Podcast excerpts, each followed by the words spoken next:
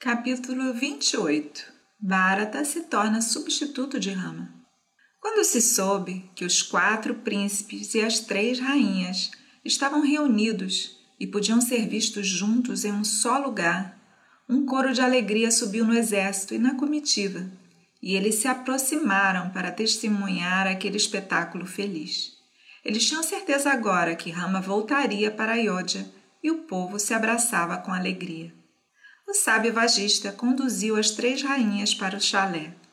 No caminho, eles viram o rio Mandakini.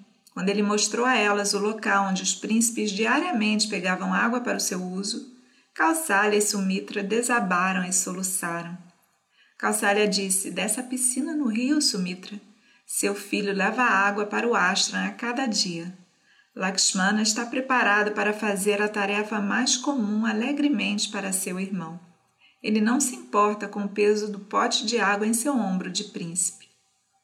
Eles viram o local onde Rama e Lakshmana derramaram oferendas para a alma do pai. A grama Dharma estava, estava com as extremidades voltadas para o sul, ao lado do bolo de óleo.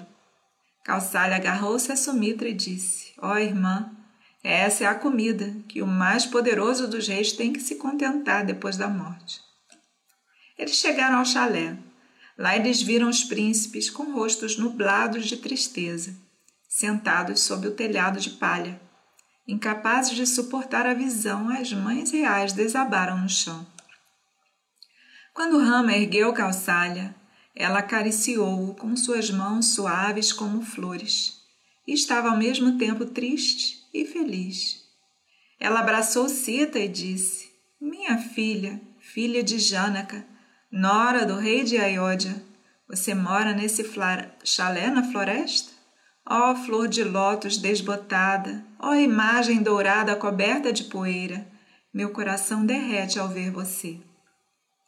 Rama reverentemente tocou os pés de Vagista, que parecia outro Brihaspati, o preceptor dos deuses, descido na terra, e depois sentou-se ao lado de sua mãe. Bharata humildemente sentou-se à parte, em frente à rama. Os mais velhos sentaram-se em volta, esperando ansiosamente as palavras de Bharata e como Rama iria reagir. Bharata, por que você deixou seus deveres reais e veio aqui em pele de veado com cabelos em dreads? perguntou Rama. Bharata tentou falar várias vezes, mas a princípio não conseguia ir além da palavra irmão. Então ele se recompôs com grande esforço e disse: Tendo enviado você para a floresta, mas incapaz de suportar a dor, a alma de nosso pai fugiu para o céu. Tudo o que minha mãe conseguiu com seu plano maligno foi ter se tornado uma pecadora e uma viúva com uma tristeza profunda. Desprezada pelo mundo, ela experimenta o inferno na terra. Só você pode nos salvar. Desfaça todo o mal que foi feito e enxugue nossas lágrimas, concordando em ser coroado. É para te implorar por isso que nós, os cidadãos, o exército, as rainhas viúvas, viemos e estamos todos aqui esperando Sua palavra. Nos conceda essa prece.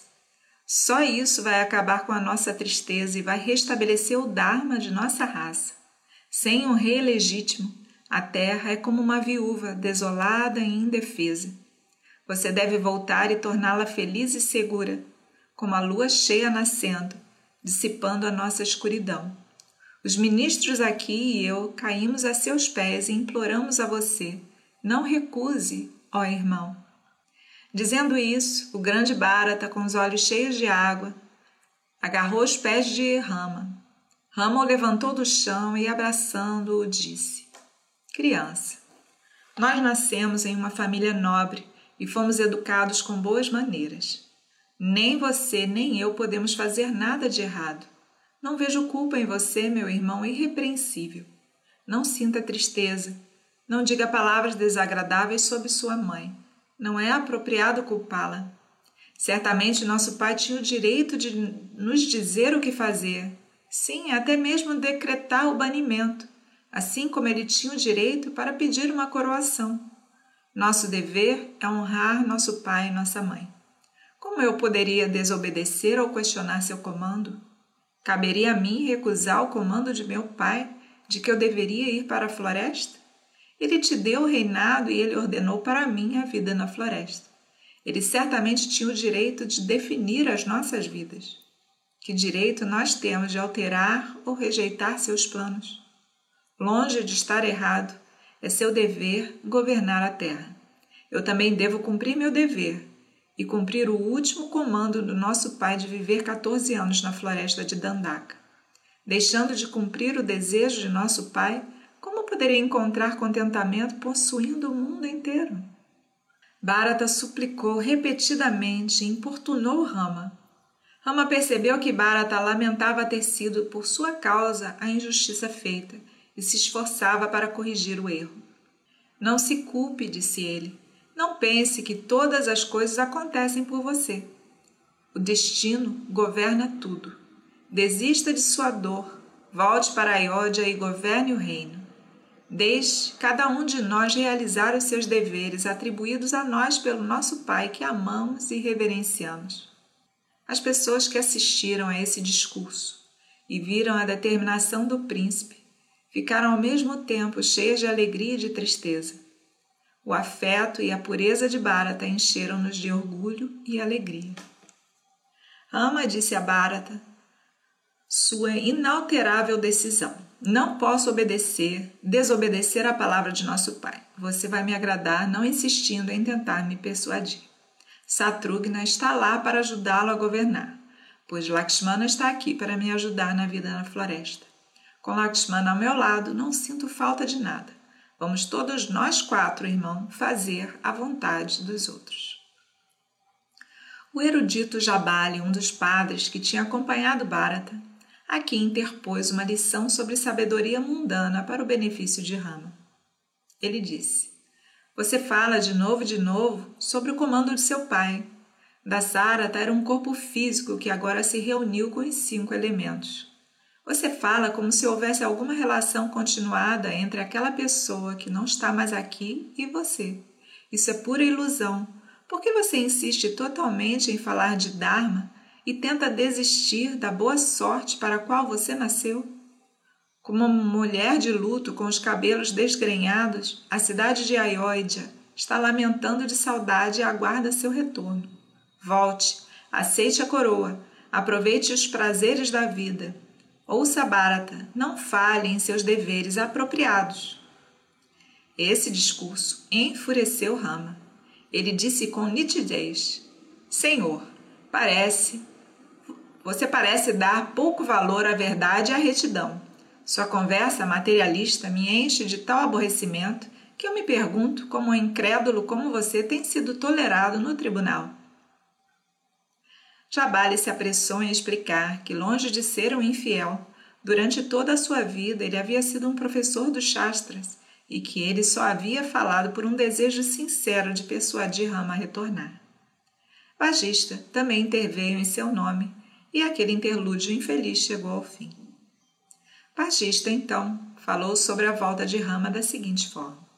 No geral, minha opinião é que você deve retornar a Ayodhya e aceitar o trono. Claro que o comando de seu pai também deve ser considerado e reconciliado. Você obedeceu a esse comando imediatamente sem hesitação, mas agora surgiu uma nova situação. Bharata, em sua impotência, temendo a infâmia, procurou abrigo a seus pés. Como você pode rejeitá-lo? Todos nós sabemos que você o ama como a própria vida. Você nunca recusa aqueles que se aproximam de você para obter ajuda. Então, como pode negar isso a Bharata agora? Não é seu princípio de vida ajudar aqueles que procuram refúgio a seus pés? Mas Rama não mostrou sinais de ceder. Então Bharata voltou-se para Sumantra e disse: meu irmão não tem pena de mim. Por favor, espalhe uma cama de grama d'arma aqui para mim. Eu devo assumir a promessa de jejuar até a morte. Sumantra excitou e olhou para rama. Então o próprio Bharata pegou, espalhou a grama e sentou-se nela. Meu filho, isso não está certo, disse Rama firmemente. Levante-se. Vá para Ayodhya e cumpra seus deveres. Não vá contra a Kshatriya agora. Bharata levantou-se como último recurso apelou para as pessoas que tinham acompanhado uma multidão representativa de soldados e cidadãos de Ayodhya. Ó oh, cidadãos de Ayodhya, por que vocês ficam olhando em silêncio? Vocês não querem que Rama volte? Por que vocês estão em silêncio? O povo respondeu: Rama não vai desviar da verdade. Ele vai ficar firme na promessa de seu pai. Ele não vai voltar para Ayodhya. Qual é a utilidade de pressioná-lo ainda mais? Rama disse: Ouça os irmãos. Eles desejam o bem de nós dois. A virtude mora em seus corações. Bharata disse: Estou aqui tão inocente quanto Rama e um substituto adequado para ele. Só se a palavra do rei deve ser cumprida, deixe-me ficar aqui na floresta no lugar de Rama. Deixe que ele ocupe meu lugar e governe em Ayodhya. Rama riu e disse: Esse procedimento de troca não pode ser aplicado aqui. Isso não é comércio ou negócio para troca e acordo. Na verdade, é às vezes um desempenha as, funções do outro, quando o último é muito fraco ou incapaz de fazê-lo. Mas como, como isso se encaixa nessa ocasião? Pode algum de vocês dizer que a vida na floresta eu não tenho nenhuma capacidade, mas apenas Barata tem? Então o sábio vagista encontrou uma solução para o problema. Problema que a justiça estava lutando contra a justiça no que seria mais correto. Ó oh, Bharata, governe o reino sobre a autoridade de Rama como, e como seu representante. Nenhuma culpa será atribuída a você e a promessa seria mantida.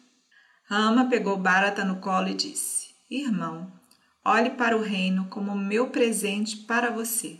Aceite-o e governe-o como nosso pai desejou. Uma glória desceu sobre Rama em Bharata naquele momento em que eles brilhavam como dois sóis. Bharata disse: Irmão, você é meu pai e meu Deus. Seu menor desejo é meu Dharma. Dê-me suas sandálias.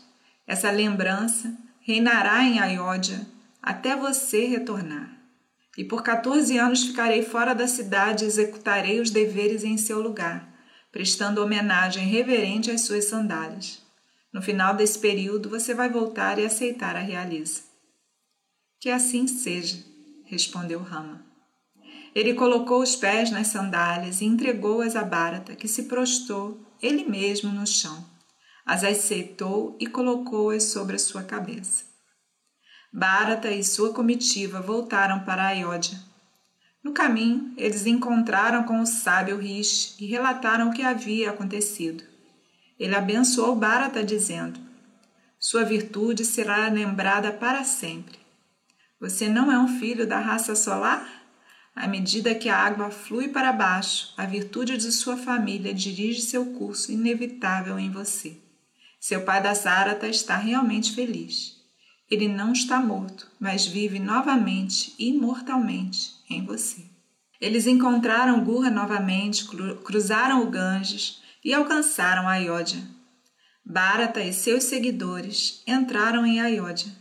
A cidade, privada de rei e de rama, parecia desolada para Bharata. Parecia ser envolta na escuridão de uma noite sem lua. Quando ele voltou com pressa de Kekaya, ele entrou na cidade em fadiga, medo e suspense. Mas hoje ele entrou novamente, percebendo totalmente toda a tragédia. Ele se lembrou do passado e pensou no presente e sofreu novamente. Ele foi para o palácio e levou as rainhas para seus aposentos. Ele foi para a sala de reuniões e disse: Grande é a minha tristeza, mas devo suportar. Eu devo ficar em Nandigrama e realizar minhas tarefas como eu prometi a Rama. Façam todos os arranjos para esse fim. Isso foi feito e ele solenemente anunciou na Assembleia: Esse reino é de Rama. Por enquanto, ele me pediu para ficar no comando. No lugar de meu irmão, eu coloquei as suas sandálias, derivando minha autoridade delas. Devo fazer meu trabalho como rei. Assim, Bharata permaneceu em Nandigrana e, com a ajuda de ministros, governou o reino como um dever religioso, até que Rama voltasse após completar sua vida na floresta. E, de fato, não é lei estabelecida nas Escrituras que deve-se servir ao mundo altruisticamente e sem apego, deixando a fruta de sua obra aos pés do Senhor? Rama fez sua penitência na floresta por 14 anos, e o tempo todo Bharata também fez sua penitência em Nandigrama, perto de Ayodhya.